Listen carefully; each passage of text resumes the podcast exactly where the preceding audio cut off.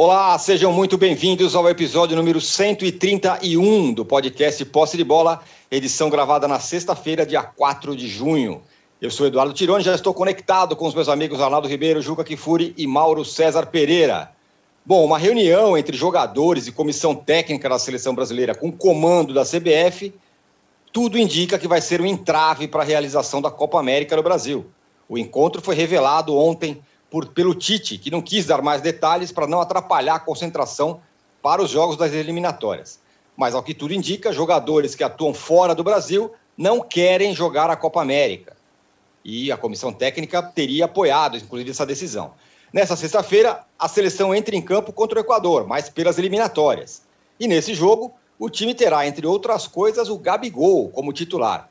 A Copa América, essa confusão toda, vai ter, não vai ter, boicote, motim, e as eliminatórias serão o tema do nosso primeiro bloco. Pô, Silvinho mal chegou com o status de salvador da pátria e a crise já se instalou no Corinthians. Duas derrotas contra o Atlético Goianiense e com o bom é, do Atlético Goianiense do ótimo Barroca, né? Deu duas sapatadas no Silvinho. Ainda é cedo para cobrar do novo treinador corintiano? Bom, quem também deu vexame foi o São Paulo, derrotado pelo 4 de julho do Piauí, com folha salarial de 140 mil reais na Copa do Brasil. O Palmeiras venceu o CRB, mas jogando bem mais ou menos. O Corinthians, São Paulo e Palmeiras serão os temas do nosso segundo bloco. Bom, Flamengo em vias de perder Gerson, Fluminense vivendo um bom momento e mais ainda sobre a rodada da Copa do Brasil e do fim de semana do Brasileiro serão os temas do nosso terceiro bloco. Um recado importante: você que assiste a gravação do podcast pelo YouTube, não deixe de se inscrever no canal do All Sport. E você que escuta o podcast na sua plataforma de podcasts, não deixe de seguir o Posse de Bola. Bom dia, boa tarde, boa noite a todos. Juca, muita coisa da seleção de ontem para hoje. Motim dos jogadores, comissão técnica apoiando que não se jogue a Copa América. É, enfim, um protesto de jogadores, né? O que parece, jogadores que jogam na Europa que não querem é, atuar. Parece que tem uma ligação desses jogadores com jogadores que também atuam na Europa por outras seleções que também não querem jogar. É... Enfim, o bicho está pegando, tá, tá, pode, pode sobrar até para o Tite, já estão dizendo, né? Então, veja, bom dia, boa tarde, boa noite. Eu te diria que se os jogadores, seja qual for a motivação deles, conseguirem cancelar a Copa América, jogadores brasileiros e os jogadores sul-americanos que têm manifestado a sua contrariedade receberão os meus aplausos porque terão feito o maior gol da vida deles. Porque realmente não há o que justifique que o Brasil receba esse torneio recusado pela Colômbia por razões políticas, pela Argentina por razões de saúde pública. Ao que tudo indica, o Chilaver foi quem começou não é, esta pregação. E teve adesão do Soares, do Agüero, e que isso chegou aos jogadores brasileiros.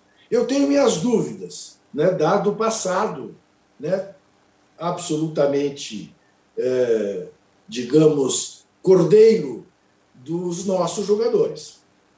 E fico me perguntando como estará aflito o Neymar pai um dos donos da CBF, com o Neymar Filho, o presidente de fato da CBF, tanto que tapa né, o símbolo de uma das patrocinadoras que garantem as mordomias da CBF e não acontece nada com ele.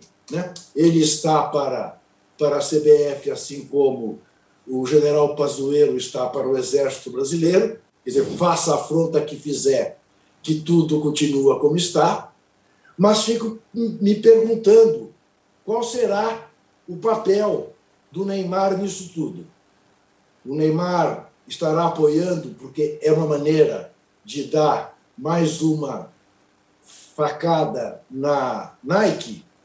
Ou o pai dele estará dizendo para ele: meu filho, não fique contra aquilo que o governo brasileiro quer, porque temos pendências com a Receita Federal e você sabe que o governo tem sido generoso com essa nossa com essas nossas pendências. Então, eu fico uma interrogação só. e mais ainda pelo fato né, de o Tite dizer que só depois da terça-feira, depois do segundo jogo, pelas eliminatórias contra o Paraguai, conheceremos a posição oficial uh, dos jogadores da comissão técnica, porque isso não faz muito sentido, essa justificativa. Temos que agora nos concentrar nos dois jogos, no jogo desta noite e no jogo da terça-feira, uh, me parece uma justificativa ganhestra, até porque é pior né, você manter mais 72 horas essa interrogação do que você resolver isso de cá. Dizer, olha, está resolvido. Os jogadores estrangeiros, né, os que jogam fora do Brasil, não vão participar da Copa América. Não sei se nós vamos tentar fazer um bem bolado com jogadores que jogam no Brasil, se os meninos da seleção olímpica também têm a mesma restrição. Uh, ou se poderemos usar a seleção olímpica para jogar a Copa América. Enfim, acho que mantém né, essa questão uh, aí no ar. Né? Tá, os jogadores não estão falando, veja, né, cinco entrevistas coletivas previstas para os últimos dias não foram realizadas. Isto vai se manter né, mais tempo. Me parece que isso, ao contrário de mantê-los concentrados na, na, nas eliminatórias, piora a desconcentração, porque o assunto permanece. É um assunto publicamente não resolvido.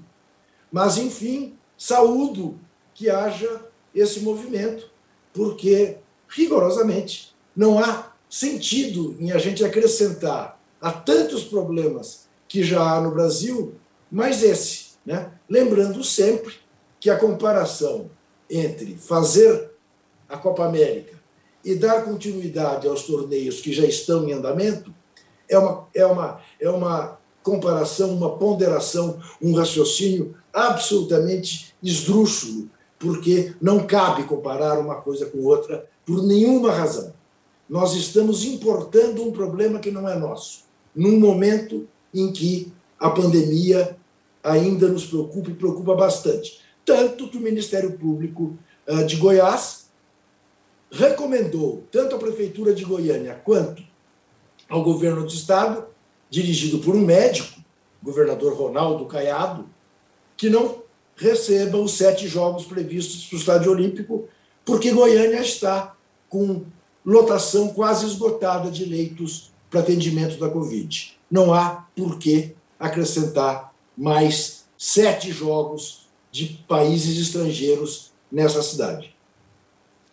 É, o, o Mauro, a pergunta que não quer calar, e eu nem estou falando dos campeonatos é, de clubes que estão rolando. O Campeonato Brasileiro está rolando, a Copa do Brasil está rolando, a, a, a Libertadores está rolando, Sul-Americana, mas com relação a torneios de seleções. E é a pergunta que muita gente faz: ah, por que a Copa América não pode, mas as eliminatórias podem? É isso que eu queria, queria saber de você. Eu acho que as eliminatórias também são uma aberração nesse formato que é disputado. A manutenção de pontos corridos, 18 jogos para cada seleção. O que nós temos durante as eliminatórias, nas datas FIFA, como essa dessa semana, é, é o que vai acontecer na Copa América numa escala maior, porque as seleções ficam viajando pela América do Sul. São 10 seleções viajando pela América do Sul. Cada seleção passa pelo menos por dois países. Os jogadores que voltam da Europa para cá, ou de outras partes do mundo, jogam depois viajam para lá de novo e ficam indo e voltando, indo e voltando. E aí tem o jogador do Chile que se reúne com não sei quem, com os amigos, aí pega Covid, e aí tem o jogador que sai do Brasil sem Covid, chega no Uruguai tem Covid. Quer dizer, eu também acho que as eliminatórias deveriam ser discutidas.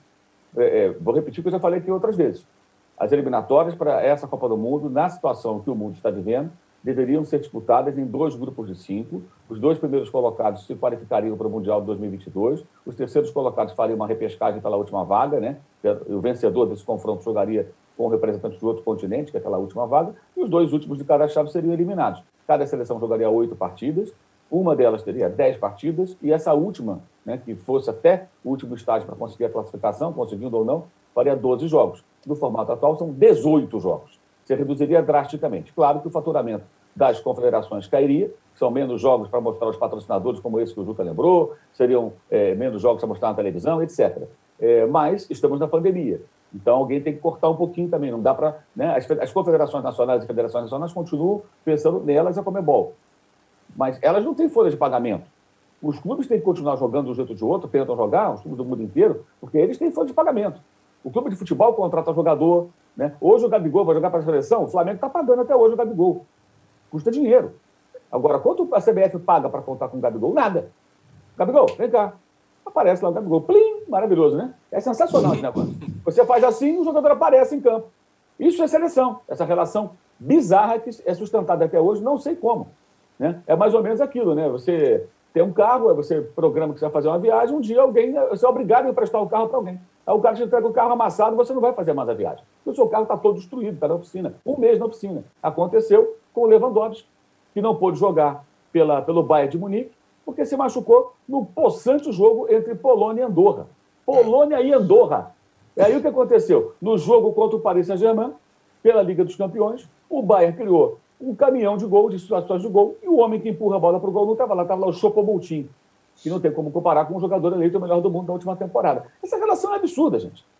Assim, é incrível como os grandes clubes da Europa tão poderosos, que quiseram fizeram fazer essa liga safada aí, que não deu certo aí, a Superliga, não sei o quê, é, não se rebelam contra isso. Não para acabar com as seleções, mas para reduzir o número de jogos. Na Eurocopa também. Por que, que a Eurocopa vai ser itinerante por vários países no meio da pandemia? Ah, mas lá está todo mundo vacinado. Não é bem assim. Cada país está num estágio, há diferenças. Por que, que não mantiveram, não retornaram ao formato antigo?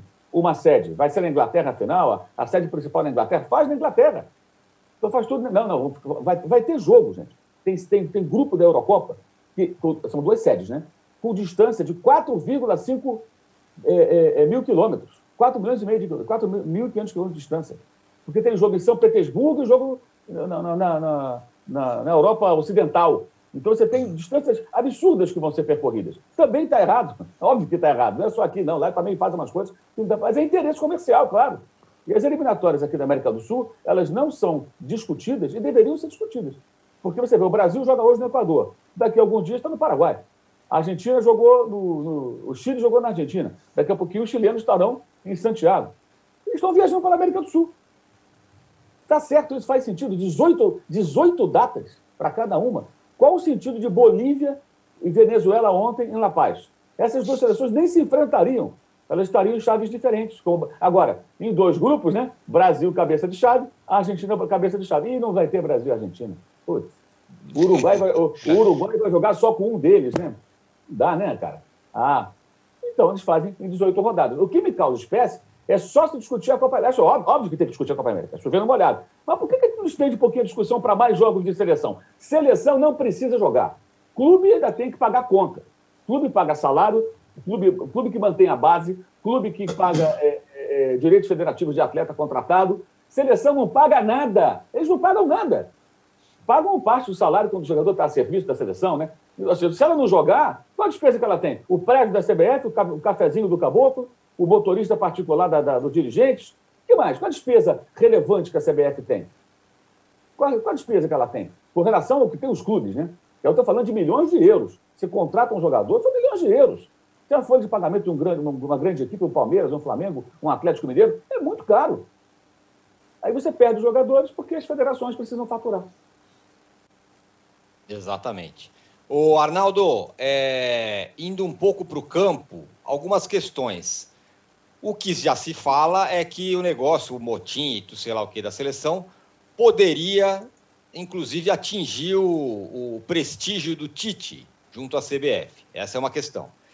E a outra é, será que no limite a CBF faria, não, a gente vai fazer essa Copa América sim, e se esses caras não quiserem jogar, a gente vai convocar só jogador brasileiro, jogador que atua no Brasil. É, e já tem gente falando, não, Renato Gaúcho na seleção, e enfim, várias coisas.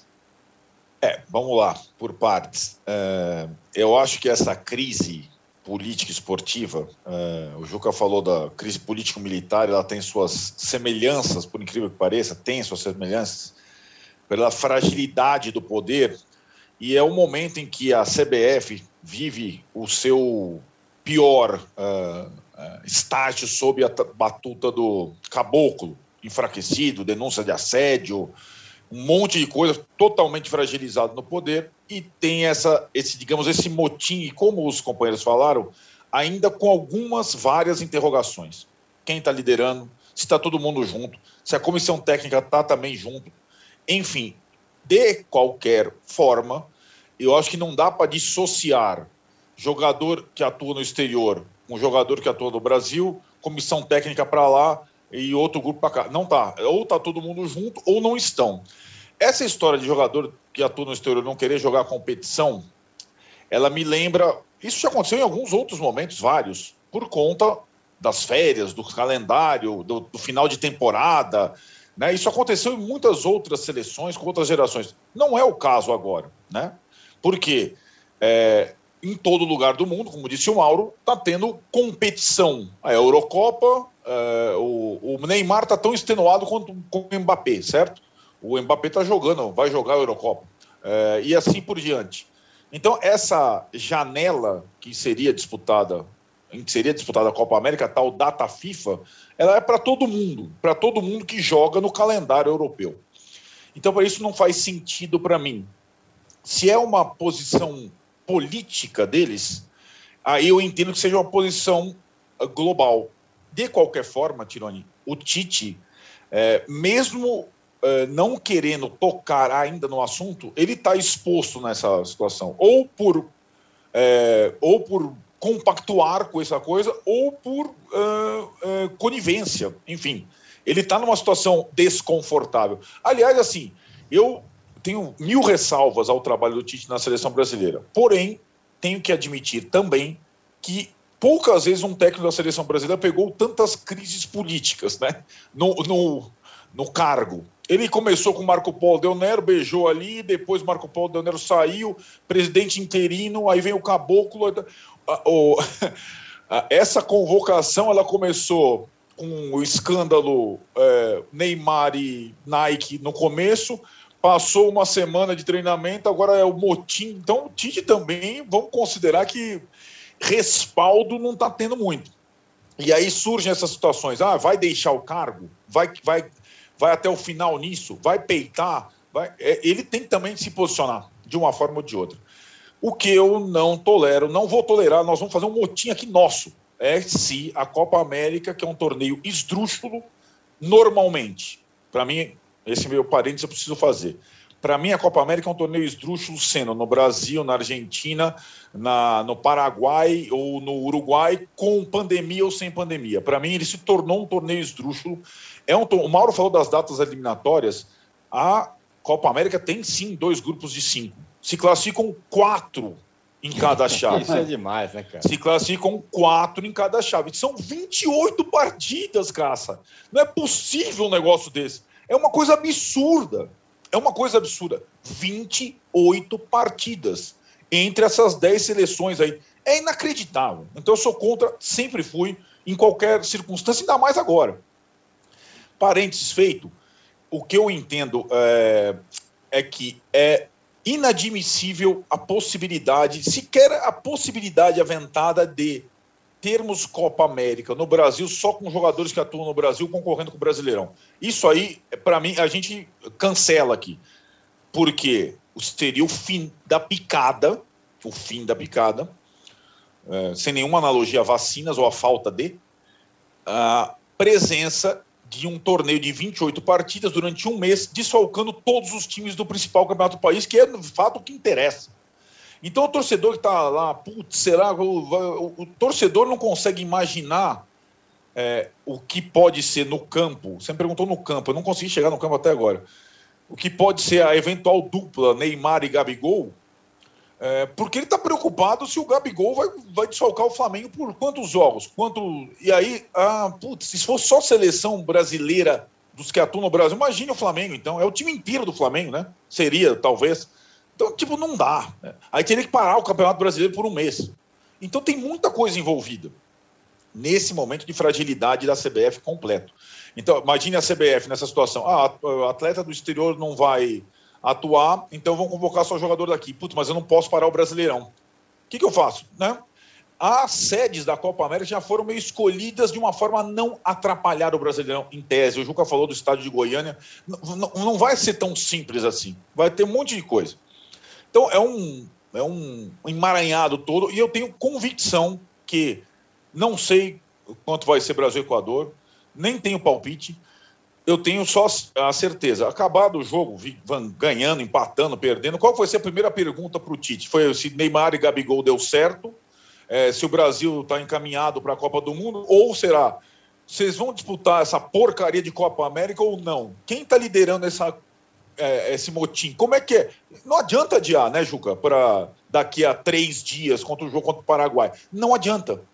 Essa essa história ela vai correr durante essas horas até a partida e acho que depois da partida a gente vai ter muita novidade, ganhando, perdendo ou empatando com o Equador. É, Juca, é isso, né? Não vai ter, não adianta falar, ah, não, não vamos falar só depois. A crise está, está instalada agora, né?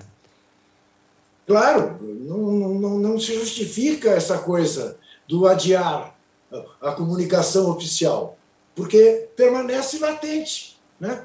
Essa é a grande pergunta. O Arnaldo está até otimista. Eu acho que a primeira pergunta não vai ser se, se a dupla deu certo ou não. Né? Até porque é uma dupla que a gente já conhece, já jogaram juntos, né? já jogaram na seleção olímpica, medalha de ouro e diaba 4. A questão é essa: o Tite vai ter Copa América para esse grupo ou não vai ter? Ah, eu, como disse, eh, só na terça-feira, depois do jogo em Assunção, eu quero ser franco e sincero com o torcedor. Mas, eh, não, ora, ora, o Tite, veio o segundo.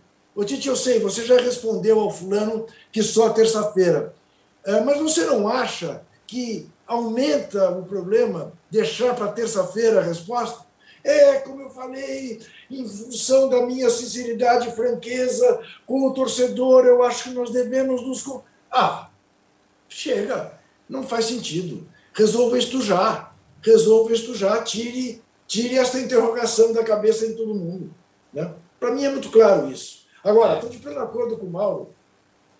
Ainda antes desta crise toda, eh, antes de aparecer o problema Copa América, eu me lembro de ter feito uma coluna para a Folha exatamente propondo isso. Por que, que não divide essa porcaria dessas eliminatórias é. em dois grupos de cinco?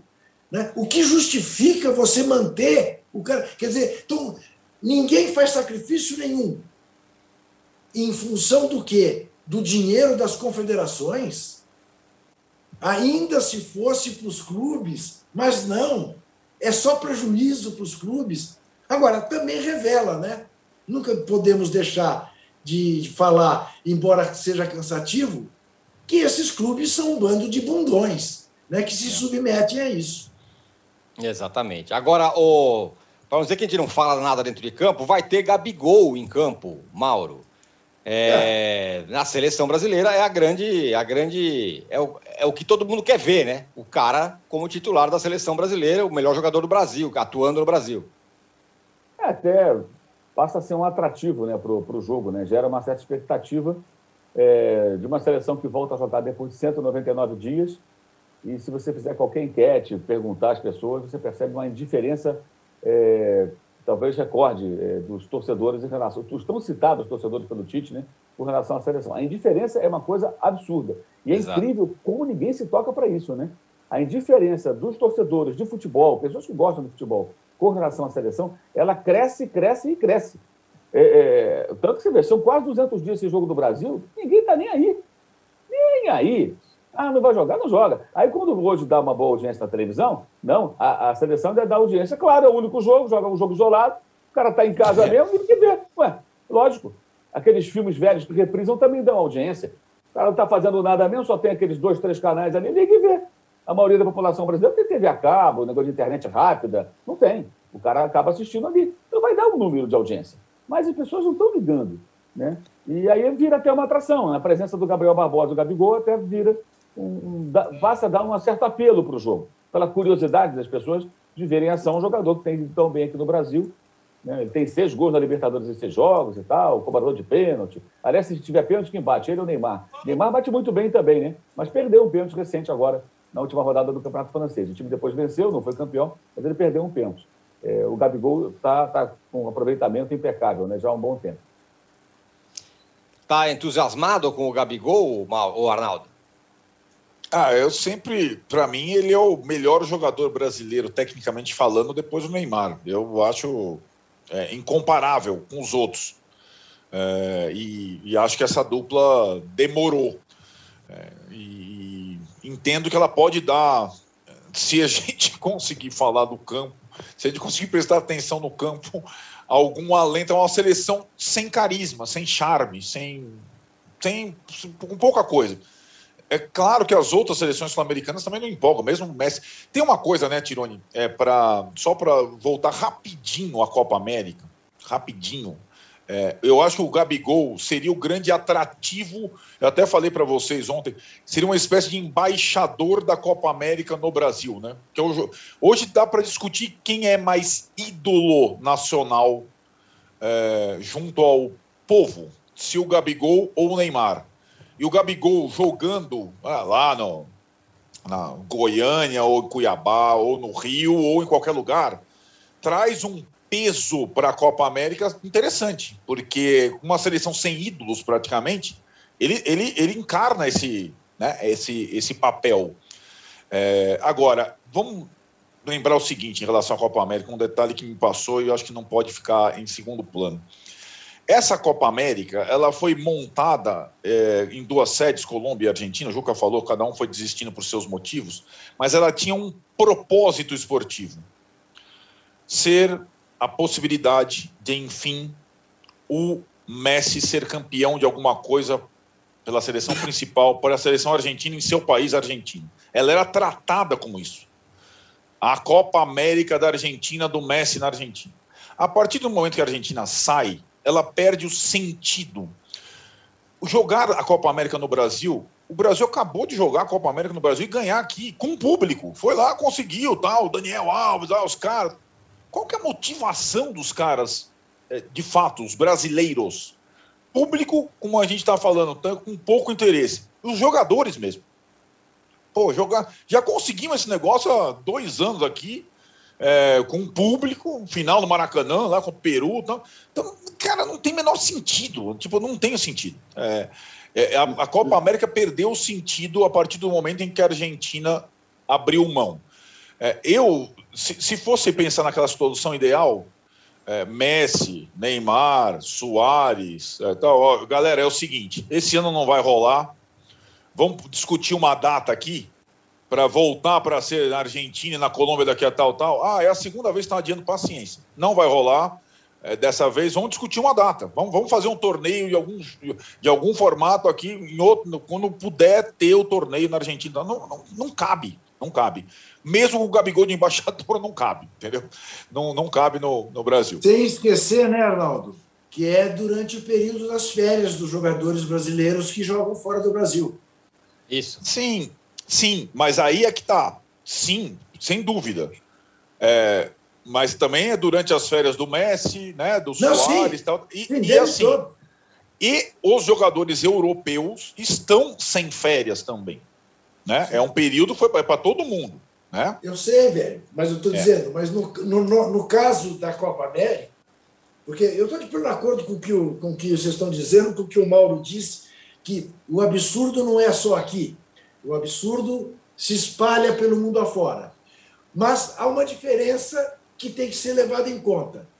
No que diz respeito ao Brasil, apenas ao Brasil. Todas as demais competições estavam previstas dentro do calendário. Estava todo mundo programado para elas. Só a Copa América no Brasil é que não estava. Uhum. O Brasil não tinha nada que se meter nisso. Ah, sim, o assédio. Apenas isso. É, é isso, sim. Claro, claro. Sim, então isso sim. muda tudo. Não vamos acrescentar. Eu fico vendo as pessoas dizerem, né? Mas o que que isto agrava? Agrava você ter dez delegações de seleções durante um mês no mesmo país, andando dos aeroportos, dos hotéis, o que é né? E, e, e, tendo que ser controlados, se não vão sair para uma baladinha, né? Quem vai segurar o Arboleda, o Gabigol, não sei quem. Né? Aliás, hoje teremos um duelo Arboleda-Gabigol, que é, é interessante. Né? É, é interessante. Eu tenho um amigo são paulino que já pediu ao Arboleda para dar uma entrada mais dura. Mais no forte. No... Quem sabe, Arboleda é um jogador leal. leal. É, exatamente. exatamente.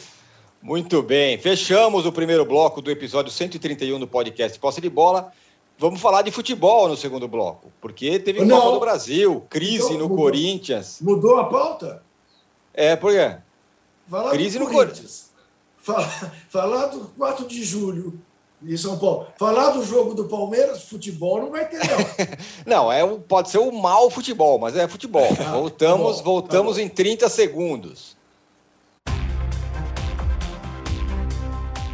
Baixo Clero é o podcast de política do UOL. Toda semana eu, Carla Bigato, converso com os comentaristas Maria Carolina Trevisan e Diogo Schelp sobre temas que dominam a pauta política brasileira. Você pode ouvir o Baixo Clero e outros programas do UOL em uol.com.br podcasts, no YouTube e também nas principais plataformas de distribuição de podcasts.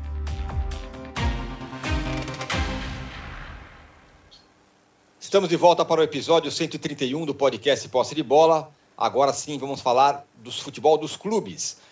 Ô, Juca, a cada dia de posse de bola eu falo aqui com você do Corinthians e a cada semana que a gente volta parece que a coisa piora. Né? É, agora são duas derrotas na estreia do Silvinho. Ou o escudo ao contrário ali. É, duas derrotas, duas derrotas para o Barroca, o bom Barroca. E aí, esse poço não tem fundo? Você sabe que o Atlético Goianiense fez de Itaquera sua casa. Né? O Corinthians há cinco jogos que não ganha do Atlético Goianiense em lugar nenhum. Em Itaquera perdeu as duas últimas. O, o Atlético Goianiense é aquele, aquele seu visitante assim desaforado que chega na sua casa, abre a geladeira, pega lá uma lata de cerveja, já corta um queijo, já senta, põe, tira o sapato, põe o pé na mesa e se sente em casa. Né? E veja, não é surpreendente. Né? Eu não tinha dúvida nenhuma de que o Atlético Goianiense era favorito no jogo da quarta-feira, depois do que eu vi no domingo. Como é favoritaço disparado na quarta-feira. É possível até que na quarta-feira, se jogar amanhã contra o São Paulo com o time titular, poupe, né, entre com o time B para garantir a vaga na Copa do Brasil. Coisa que o Corinthians também deve fazer. Entrar com o time B, se é que o Corinthians tem um time B, porque é difícil você dizer que aquele time que jogou na quarta-feira é o time A do Corinthians, porque né, é, é um time que, cujo jogador mais experiente de linha faz a bobagem que o Fagner fez, né, que dá a medida do absoluto descontrole do time do Corinthians. O Corinthians não tem perspectiva, a não ser a perspectiva de ser humilde, de jogar tanto em Itaquera quanto fora de Itaquera, na maior das retrancas, tentar buscar um empate contra o América domingo em Belo Horizonte. Eh, Será um placar glorioso para o Corinthians, para começar a fazer conta, para fazer 43, 44 pontos, se é que vai conseguir. Eu fiz um estudo, o Arnaldo que gosta de fazer essas coisas, um estudo assim de planejamento do campeonato do Corinthians. Rapaz, eu não vi um jogo fácil para o Corinthians. Nenhum. Não tem. Não, não tem nenhum jogo fácil. Assim, Corimão, Cuiabá. Cuiabá vai chegar em Itaquera, vai falar, nossa, que beleza isso aqui. E vai se intimidar. Vai se intimidar por quê? Não vai ter torcida. Vai olhar ali, bonita grama, tudo perfeito, vestiários limpinhos, mármore. Faz lá umas fotos, umas selfies e vamos jogar contra se esperam de pau, de igual para igual. Né? Por que não? Então não tem um jogo que você diga, esse aqui três pontos garantido. Não tem. Hoje para o Corinthians não tem. Tem três pontos certamente perdidos. Contra o Flamengo, contra o Palmeiras, contra o Grêmio, contra o Galo, contra o Inter. São três pontos perdidos. Em Itaquera. Fora nem se fala. Né? Em Itaquera dá para contar com um ponto contra o São Paulo, só, mais ninguém. Né? Gostaram, né? Foi bem, foi bem. É, foi bem, né? Por favor, mostra o público em geral, quer dizer, os quatro integrantes, pelo menos três dos integrantes, né? É. estão sorridentes. Né? Mas é é isso. Então, Agora, o Silvinho, uh, há que se dar mais tempo para o Silvinho? Há que se dar mais tempo para quem quer que seja. Agora, o que o Silvinho não pode fazer, e temo que vai fazer, é certas teimosias. Você permanecer escalando o Luan é um convite à apatia, à malemolência. Eu não estou de marcação com o Luan, mas eu fico olhando. O Luan não ganha uma dividida. O Luan não acerta um passe de 12 metros. É uma esperança ele bater um escanteio, não acerta uma falta. Não há por que jogar com o Luan, bota a molecada que come grama. Enfim, é desesperadora a situação do Corinthians na primeira rodada do Brasileirão. Copa do Brasil, eu te diria que bom que o Corinthians.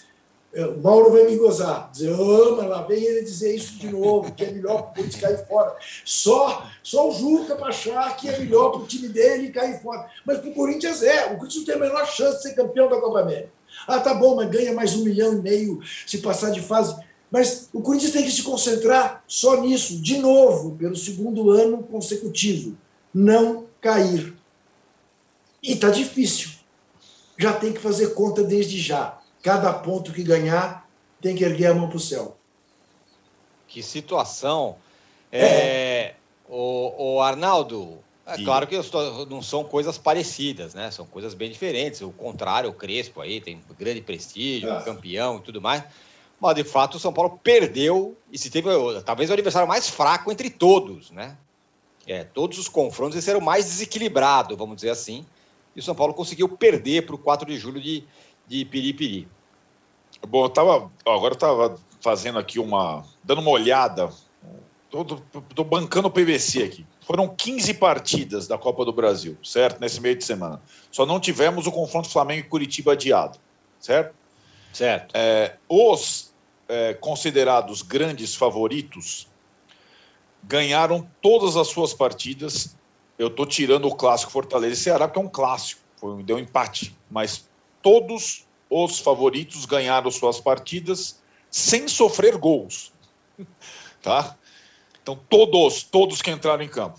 A exceção, o Corinthians e o São Paulo. Teve também um empate entre Havaí e Atlético Paranaense então, esse, esse aí surgiu da curva. Ué, o Palmeiras ganhou, o Inter ganhou, o Grêmio ganhou. Vai botando. O Vasco ganhou, o Cruzeiro pera ganhou. Aí, mas peraí, o Corinthians era favorito? Não. Pela Não, tá tradição. jogando em casa, né? Pela tradição, ah. jogando em casa, etc. Então a gente já passou pelo Corinthians, acho que o Juca dissecou bem. O São Paulo, dos favoritos, favoritaço contra o 4 de julho, foi o único, único a optar por essa estratégia de só com reserva, reserva da reserva. Nenhum outro time jogou com reservas é, pelo menos com times mistos, todos. Palmeiras foi a Lagoas com o que tinha de melhor, é, o Inter foi para Salvador com o que tinha de melhor, só trocou o goleiro, e assim por diante. O São Paulo é, fez a estratégia de poupar todo mundo da viagem, se deu mal, quebrou a cara, perdeu. O único que time, tradição, que tem a obrigação e joga sob pressão a semana que vem na volta é o São Paulo. Os outros todos já pelo menos encaminharam as suas situações. Né? Então o São Paulo arriscou, se deu mal e agora vai ter que, na terça, jogar para valer e se classificar, que é obrigação absurda, para não colher um vexame de uma eliminação para o 4 de julho. Que, embora tenha eliminado o Cuiabá da primeira divisão e tal, cara, é aquilo que a gente conversa. A folha de pagamento é, não, não, do 4 de julho, qualquer jogador titular do São Paulo paga a folha de pagamento do 4 de julho inteiro. Então, foi essa a opção. Mais do que isso, ao fazer a opção pelos reservas, o São Paulo, é, depois de uma estreia com um empate em casa no brasileiro, tem também a obrigação de fazer um jogo bom contra o Atlético Goianiense que vem grandão, vem grandão, vem. Aí, se você, você pensa na estratégia para a semana, o adversário do brasileiro em Goiânia e o jogo da volta na terça, você pode falar, fez sentido desde que o time jogue bem inteiro contra o Atlético Goianiense e se classifique na terça-feira. Mais ou menos como foi a outra vez da estratégia de poupar todo mundo nos jogos da Libertadores.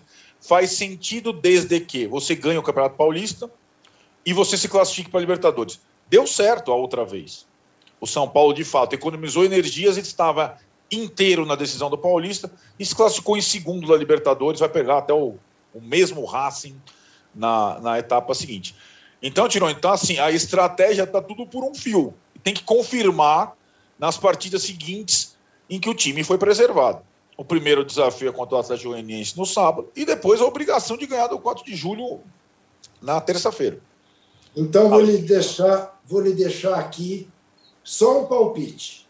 Hum. Não vai ganhar de 10 a 0 do 4 de julho, porque a partir do 4 a 0 vai poupar. Está secando. Mas vai ganhar com o pé nas costas, num gramado decente, numa temperatura decente, numa situação climática que lhe permite, e espera-se numa arbitragem decente. Porque com Tem tudo isso, isso com Tem tudo isso, isso o placar sim. deste jogo foi 3 a 2 do São Paulo. Se valessem sim. só os gols válidos.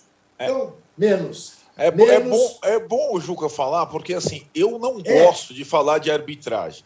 Não, não, em, sim, algum, em é alguns confrontos, a arbitragem, mesmo danosa, e normalmente ela é danosa aos pequenos. Dessa vez Isso. ela foi danosa ao grande. É, é mas ela... é que eu sinto às vezes, eu sinto às vezes no posse de bola um certo São Paulo mimimi, entendeu? Eu gostaria de deixar aqui isso Não, aqui. Entendi. É, Não tem mimimi. Isso posto, por favor, continuemos. o, o Mauro, não é Palmeiras mimimi, mas o Palmeiras ganhou, ganhou do CRB, 1 a 0 tal. Mas, de novo, quando a gente fala do Palmeiras, é, invariavelmente a gente vai falar do jogo que o Palmeiras fez, não do placar, não só do placar. Porque isso vem se repetindo há muito tempo. Do Palmeiras ganhar ou perder, ganhar, empatar ou perder, mas jogar num nível ali que se espera muito mais. Ontem, claro, tinha muitas reservas em campo, começou o jogo com quatro zagueiros, depois recuou o Felipe Melo e tal. Aconteceu de tudo. Mas o, o jogo em si, de fato, não empolga. A impressão é que, que, que parece que está jogando, que parece o carro que só tem três marchas. Mais que isso, não vai. É, essa é a pergunta que o técnico do Palmeiras evita responder nas coletivas, né? quando ele acaba falando de outros assuntos e ele não fala sobre o jogo, a qualidade do jogo, a diversidade do jogo. É, é, é o famoso samba de uma nota só. É, eu não tenho, hoje, depois desse tempo todo, eu já não tenho mais nenhuma expectativa de que o Palmeiras vá fazer algo diferente. Acho que ele vai jogar sempre assim, parecido com isso aí. Tem bons jogadores, tem uma defesa boa, se defende bem. Esses jogadores de frente resolvem jogos, não todos, mas resolvem muitos jogos. Vai continuar vencendo e vai continuar aquém daquilo que pode apresentar. Igualzinho ao Palmeiras e outros times brasileiros com bons elencos, clubes brasileiros com bons elencos, é, treinados por times brasileiros. Porque o Abel Ferreira, eu estou cada vez mais inclinado a acreditar que ele é um brasileiro disfarçado de português. Porque a semelhança dele como técnico em relação a técnicos brasileiros é muito grande. Na maneira de pensar futebol, na forma limitada como o time se apresenta, com todo o potencial que tem a ser desenvolvido e nas entrevistas. Muito parecido. É. Juca, o Palmeiras, hein? Então, o Palmeiras, ó, que beleza, ganhou de 1 a 0 lá em, em Maceió, do Forte CRB, que é um time de Série B, não é da Série D, né? Uh, também num gramado ruim, uh, muito calor. 1 a 0 é o Palmeiras. Esse é o Palmeiras. Recuperou-se né, do mau resultado da abertura do Campeonato Brasileiro, tudo em paz. É o campeão da Libertadores, é o campeão da Copa do Brasil, está jogando aí quatro torneios. que mais vocês querem? É isso aí. Agora vamos partir para Chapecó, quem sabe mais um a 0. Estamos muito felizes. Eu não critico mais. Porque, por que, que eu vou criticar? Eu procuro não ver. Fico vendo desguelha. Ontem fiquei vendo, para minha tristeza, a eliminação né, do Los Angeles Lakers. Né? Fiquei vendo, aliás, o jogo anterior, que foi belíssimo uh, uh, da NBA, que tem emoção, que tem graça, que tem grandes jogadas. E não aquela coisa modorrenta que aconteceu em Maceió. Mas é o Palmeiras, né? com pouco investimento, um time de elenco curto, né? e paga o piso salarial, tá uma beleza. Tá uma beleza. Falando, no, falando no, no, time de recursos, tem essa história durante a semana, foi até mais digamos, dissecada da, é, irritação, digamos, entre aspas, do Abel com a diretoria em relação à não contratação de alguns jogadores que ele tinha pedido, né? O time não contratou. Vale lembrar que, diante da situação, o Palmeiras vai ter dois reforços, é, nas, não agora, mas daqui a um futuro próximo, que já eram do Palmeiras, estavam o Dudu, que faz uma diferença significativa, e o Daverson, que vai voltar o Daverson, meu. Já que não tem tu, vai tu mesmo. Então o, o Palmeiras não vai, em tese, investir, mas vai ter dois jogadores para o ataque, cada um com as suas características, que já foram campeões, já tá, cada um com o seu peso. É, e não sei se, por conta dessas é, aquisições, ele vai mudar a forma de jogar. Acho pouco provável também. Mas, de qualquer forma, vai ser um time, a partir de agosto, pelo menos, com mais alternativas ainda ofensivas do que tem hoje. Você pensar, né, Arnaldo? Dudu aberto por um lado, e se o Wesley volta a jogar o futebol que jogava antes de se lesionar, bah, é, são duas armas poderosíssimas, né? Duas é, armas poderosíssimas. Porque hoje tem uma Rony dependência, né? E, o, e, o, e o, os adversários travam o contra-ataque do Rony e o Palmeiras isso. fica sem ideia. Basicamente, isso está acontecendo, né? Isso. É isso. Bom, fechamos o segundo bloco do episódio 131 do podcast Posse de Bola. No próximo bloco vamos falar do Flamengo, do Fluminense, que ótimo momento do Fluminense, e mais sobre a Copa do Brasil da rodada desse meio de semana. Já voltamos. Enquanto na rua o comércio tem hora para fechar, na internet ele continua sempre aberto. E agora você pode abrir o seu negócio ou levá-lo para a internet com toda a facilidade, experiência e segurança do UOL. Chegou o UOL Meu Negócio. Com ele, você tem o criador de sites e a loja virtual para começar a crescer na internet. Faça como milhares de clientes. Acesse agora mesmo uol.com.br barra meu negócio e leve o seu negócio para a internet. UOL Meu Negócio, apoiador oficial do seu sonho. Estamos de volta para o episódio, terceiro bloco do episódio 131 do podcast Posse de Bola. O Flamengo foi o não jogou no meio de semana pela Copa do Brasil, o jogo foi adiado, mas joga agora no fim de semana não joga, não. não. Ah, não, não joga. É só, é só dia 6. O, o Flamengo vai ter uma. 10 dias sem jogar. Dia 10. Uma mini pré-temporada aí. Bom, enquanto isso, o Flamengo vai ficando às voltas com a história do Gerson. Vai ou não vai, né, Mauro? Vai. Ele vai. Alguma hora ele vai. É uma questão de tempo. Um jeito vai. É uma é. questão de tempo. Se não, um dia a casa enquanto... cai. Enquanto isso, Mauro, mando para você também, tem o bom, o bom, momento que o Fluminense está vivendo, né? Ganhou, é, inclusive, três... na Copa do Brasil no meio de semana. É, três boas partidas, três boas, é, duas boas vitórias e um empate fora de casa. É, o Fluminense está tá, tá numa fase muito boa, reagiu muito bem depois de uma, de uma final de campeonato carioca muito ruim. Né? Os jogos contra o Flamengo foram fracos, especialmente segundo, mas esses dois, esses três últimos jogos foram muito bons. Domingo vai jogar contra o Cuiabá, então tem uma possibilidade boa de conseguir sua primeira vitória no Campeonato Brasileiro, jogo no Rio de Janeiro. E tem um adversário pegou, eu não diria que é a carne assada, mas é uma carninha mais macia, né? Que é o Cerro Portenho, aquela carninha paraguaia lá. É, Picanha paraguaia. É, não, não é, né? Assim, não é um Delfim, né? Mas hum. é um time fraco. Cerro Portenho Olímpia. Tão fraco. Delfim foi, foi fogo. Não, não, Delfim, aí é tirar da, na, na loteria, né? Pegar Delfim. É. O, Delfim o Delfim do ano passado, o que aconteceu com o Delfim? O Delfim estava jogando com o Olímpia. Aí estava ganhando. Estava feliz que ele ia para a Sul-Americana. E o Defensa e Justiça estava ganhando do Santos, na Vila Belmiro. Isso. Porque brigava pela vaga e o Santos já estava classificado, nem aí. E aí, de repente, o Santos virou o jogo. Aí, quando acabou o jogo lá do Delfim, o Delfim olhou e falou assim: não, estamos classificados, classificados, classificado, legal, que bom. Não, na Libertadores, não na Sul-Americana. Quem foi para a Sul-Americana foi o Defensa e Justiça.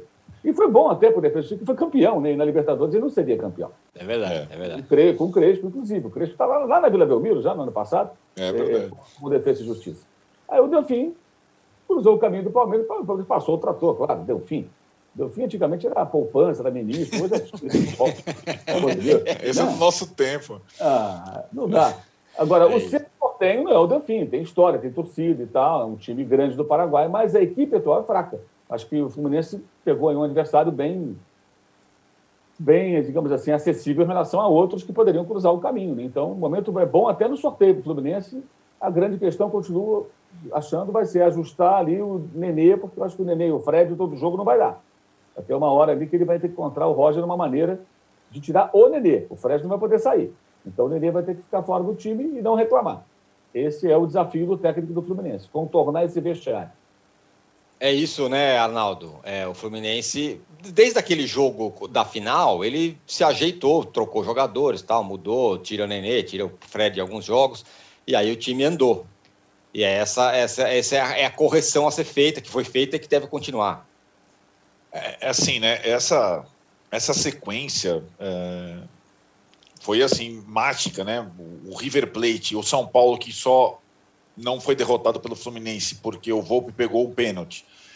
E o Bragantino, com autoridade, né? Foi, foi, foi o time que mais teve jogos é, desafiadores nessa, nessas últimas duas semanas, né? E, e passou muito bem. Só tudo, só jogo é, top. E o Fluminense passou bem com estratégias boas para cada um deles. É o que o Mauro falou. Acho que esse equilíbrio da, da questão do, do elenco, das vaidades, da, da adaptação da característica de alguns jogadores aos adversários e hoje dá para perceber que o Fluminense tem um banco né, que não tinha na, na, eu não estou nem contando o Ganso no banco tá? então, o Ganso pode ser emprestado por Santos tudo mais mas hoje ter reservas o Abel Hernandes é a melhor prova dele o Fred ter um, um, um suplente é, que, se não a altura, um cara, um cara que incomoda, eficiente, eu acho que é o grande trunfo do Fluminense para a temporada. É, eu só é, quero é, esperar um pouco para ver se o Roger, dessa vez, consegue ter uma continuidade maior nos bons trabalhos que ele inicia nos clubes. E muitas vezes passa um tempo e aí pede-se alguma coisa, inclusive na administração do vestiário. Né? Eu espero que ele tenha aprendido com as experiências em outros clubes grandes. Essa questão, porque essa questão não dá trégua para você, Tinoni. Né? Você resolveu por 10 dias contra o River, contra o São Paulo e contra o Bragantino, mas isso vai ter que resolver por 10 meses. Não é, não é simples assim. E muitas vezes ele se enrolou nessa situação, até no Bahia, nessa, nesse, nessa circunstância. Então, é um, é, um, é um ano, de qualquer forma, desde que pela final da Copa do Brasil. O Mauro falou da sorte, né? Sorteio e tal. Final da Copa do Brasil não foi sorte. O Palmeiras ganhou e o Fluminense entrou direto na fase de grupos. Já, é só, é só uma coisa de boas notícias, né? Teve a perda do estadual, mas assim, o Flamengo favorito. A, a perda do estadual não deixou tanta cicatriz porque a reação veio muito rapidamente. Né? Vamos ver como é que fica é, na sequência aí do, de três competições importantes. Fluminense vivo num caminho fácil, fácil, entre aspas, mais fácil na Libertadores. É, iniciou o brasileiro bem e tem a Copa do Brasil já virtualmente a classificação, abrindo 2 a 0 em cima do Bragantino. Agora, o Juca, na Copa do Brasil, tirando, claro, a zebraça do São Paulo ter perdido do 4 de julho, mas acho que tem uma boa chance de, de se recuperar no jogo de volta, e o Corinthians, que perdeu em casa, mas também está numa crise desgraçada, não teve nenhuma surpresa. A Copa do Brasil, será que está deixando de ser a Copa das Surpresas? Vão, vão, vai ser como, como no resto dos outros campeonatos? Os maiores vão passar mesmo e vão, vão se enfrentar no final. Tem sido assim ultimamente, né? Pois é, mas, âncora, isso eu acho que ela sempre foi assim. É que a gente lembra de questões pontuais, né? Uh, de um time que foi campeão, que você não imaginava que pudesse ser, como, como foi lá o Cristiúma, como foi o Paulista. Mas Santo André. Em, isso, mas numa época em que os times que estavam na Libertadores não participavam né, da Copa do Brasil. Então, eu acho que a graça é essa. A graça é que, de repente, o 4 de julho vem de São Paulo. Essa Copa do Brasil, na sua primeira rodada com todo mundo, já terá essa marca. Mesmo que o São Paulo despache como despachará o 4 de julho na semana que vem. Ah, mas foi aquela Copa do Brasil que o 4 de julho ganhou de São Paulo. Vale por isso. Né? Como eu disse, Atlético Goianiense e Corinthians é jogo de Série A. Eu acho que o jogo mais difícil que nós tivemos até aqui foi o jogo que o Fluminense ganhou. Porque jogou contra um time. Tá bom, não jogou Claudinho, tudo, mas, enfim, jogou contra o Bragantino, que vai ser osso vai ser carne de pescoço para qualquer time em qualquer competição. Mas acho que é isso mesmo. Para diante chegarão os papões. E é muito legal. Eu gosto muito da Copa do Brasil. Tem uma é, coisa interessante, né, Tironi? Que, é, desculpa te interromper. É, que a não, uh, o não cruzamento dos clubes brasileiros na Libertadores ficou cada um. Não teve nenhum confronto brasileiro, surpreendentemente. É. Entre os grandes, ele deve ocorrer agora nas oitavas da Copa do Brasil. Né? Passando os grandes, todos eles não se encontram na Libertadores, mas em compensação eles vão cruzar os bigodes na Copa do Brasil. Né? Então vai ser, nesse aspecto, muito interessante, porque vai ter duelo graúdo na Libertadores, sul-americano, né? entre brasileiros e estrangeiros, e graúdo entre eles na Copa do Brasil. É o que é provável que aconteça. É, e, e na Libertadores, se os seis brasileiros avançarem, nas oitavas vão ter 75% de brasileiros no, no, no campeonato. É. E mais o, os outros que se classificarem. O que eu estava falando, Mauro, para fechar, era. Porque há um tempo atrás. É, existiam confrontos que eram enroscados. Então, jogava Internacional e Vitória, não era um jogo, não era favas contadas que o Internacional ia lá e ia ganhar do Vitória. O Vitória tem camisa, tem não sei o quê. O Palmeiras foi eliminado pelo CRB já. Já aconteceu é, muita coisa. A, a, o que eu quero dizer é o seguinte: os gigantes eles estão cada vez mais afastados dos outros no futebol brasileiro e também mundial, né? Eu acho que isso está acontecendo no mundo inteiro. As zebras é. nas Copas europeias também, nas Copas dos países europeus, elas são cada vez menos é, é, frequentes, né? Elas acontecem, são mais raras. Você pegar o histórico de uma Copa da Inglaterra, você vai encontrar times pequenos chegando em semifinal até, final até. É, times de terceira divisão, chegando em quarta de final. Hoje está acontecendo muito pouco, muito pouco, pode observar. Então, sempre. E, o detalhe: os times que chegam à final geralmente são os mais fortes. A última Copa da Inglaterra foi o Leicester contra o Chelsea, dois times que brigaram até a última rodada por vaga na Liga dos Campeões. É, às vezes aparece lá, se infiltra lá um Aston Villa, um, um Southampton pode se, se, se infiltrar ali, mas em geral, os times grandes têm dominado. Acho que isso é questão do dinheiro mesmo, né? o poder do dinheiro, a disparidade é grande entre os elencos e, a premiação também, no caso aqui da Copa do Brasil, que faz com que os times deem muita atenção a ela, né? especialmente quando eles conseguem chegar numa reta final. É muita grana e priorizam, inclusive, a Copa do Brasil em relação ao brasileiro. E aí fica muito difícil para o time pequeno. É, é, sem contar também que aqui nós tínhamos essas, essa aberração que eram os times da Libertadores não disputando. É. Então você tem aí algumas situações em que equipes mais fracas ganharam a Copa do Brasil, equipes menores, mas não tinha time de Libertadores, que eram, em tese, os melhores daquela temporada. É, só voltaram a disputar o, o, o, a Copa do Brasil em 2013, né? depois de um bom tempo. Né? 2013 foi o ano que voltaram os times da Libertadores. Quer dizer, não tem nem 10 anos isso. É, pouco tempo atrás era assim. Naquele ano mesmo que o Palmeiras foi campeão, em 2012, depois foi rebaixado, né? É, não tinha time isso. da Libertadores. O Coritiba é. chegou a duas finais seguidas contra Vasco e contra Palmeiras, ambas sem os times da Libertadores.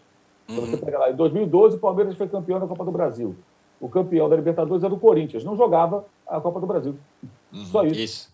Né? O, o, o, Vasco não jogava a Copa do Brasil, tinha um time forte. Podia, você podia repetir isso? em 2012, o campeão foi o Corinthians da, da Libertadores. É. Parece mentira. Esse ano, tem gente. É, do, 21 é, são os números trocados em relação ao 12, esse, né? Esse ano, infelizmente, não será. Você ouviu, né, gente? É, mas eu gostaria Porque de. não está disputando, senão poderia ser. É. é. Mas não está disputando. Mas eu gostaria, de, eu gostaria de lembrar a este nosso enorme público, principalmente a dois componentes desta simpaticíssima mesa, que 4 de julho foi o dia que o Corinthians ganhou a Libertadores de É verdade, é verdade, Entendeu? teve isso. É, Ou seja, pessoas, daqui a um, exatamente um mês terá comemoração. Isso, as pessoas ficam pensando que é o dia da data da independência dos Estados Unidos, mas não. 4 de julho é o dia da conquista inédita da Libertadores. Perfeito. E aí, o Arnaldo, tem muita gente que fala que é esse é um dos motivos São Paulo nunca ter vencido a Libertadores, porque muitas vezes não disputava porque estava sempre na, Libertadores. A Libertadores não. vencido a Copa do Brasil, porque muitas vezes estava é, na vamos Libertadores. Lá, rapidinho, porque está acabando, mas assim. Já acabou, vamos... na verdade. Na, Vou na fazer que nem do... a mulher da CPI, 15 é, segundos. Na era do Tele, o São Paulo abriu mão algumas vezes disputar a Copa do Brasil, jogou com o expressinho e tal. Recentemente, é um monte de vexame. Não tem, não é, tem essa, não. É verdade, não tem até. Ah, recentemente, é um monte de vexame. Não tem essa, não. Muito bem. Bom, fechamos aqui o episódio 131 do podcast Poste de Bola. Muito obrigado, Arnaldo. Muito obrigado, Mauro. Muito obrigado, Juca. Para você que acompanha esse programa ao vivo, agora no canal UOL, você fica com o UOL Entrevista. Nessa sexta-feira, a Fabiola Cidral entrevista.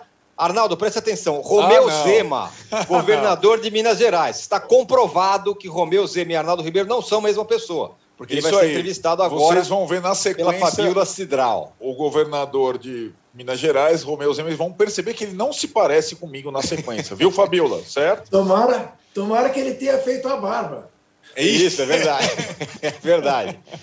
É isso. Tchau. Você pode ouvir este e outros podcasts do UOL em uol.com.br/podcasts. Posse de bola tem pauta e edição de Arnaldo Ribeiro e Eduardo Tironi produção de Rubens Lisboa, edição de áudio de João Pedro Pinheiro e coordenação de Juliana Carpanês.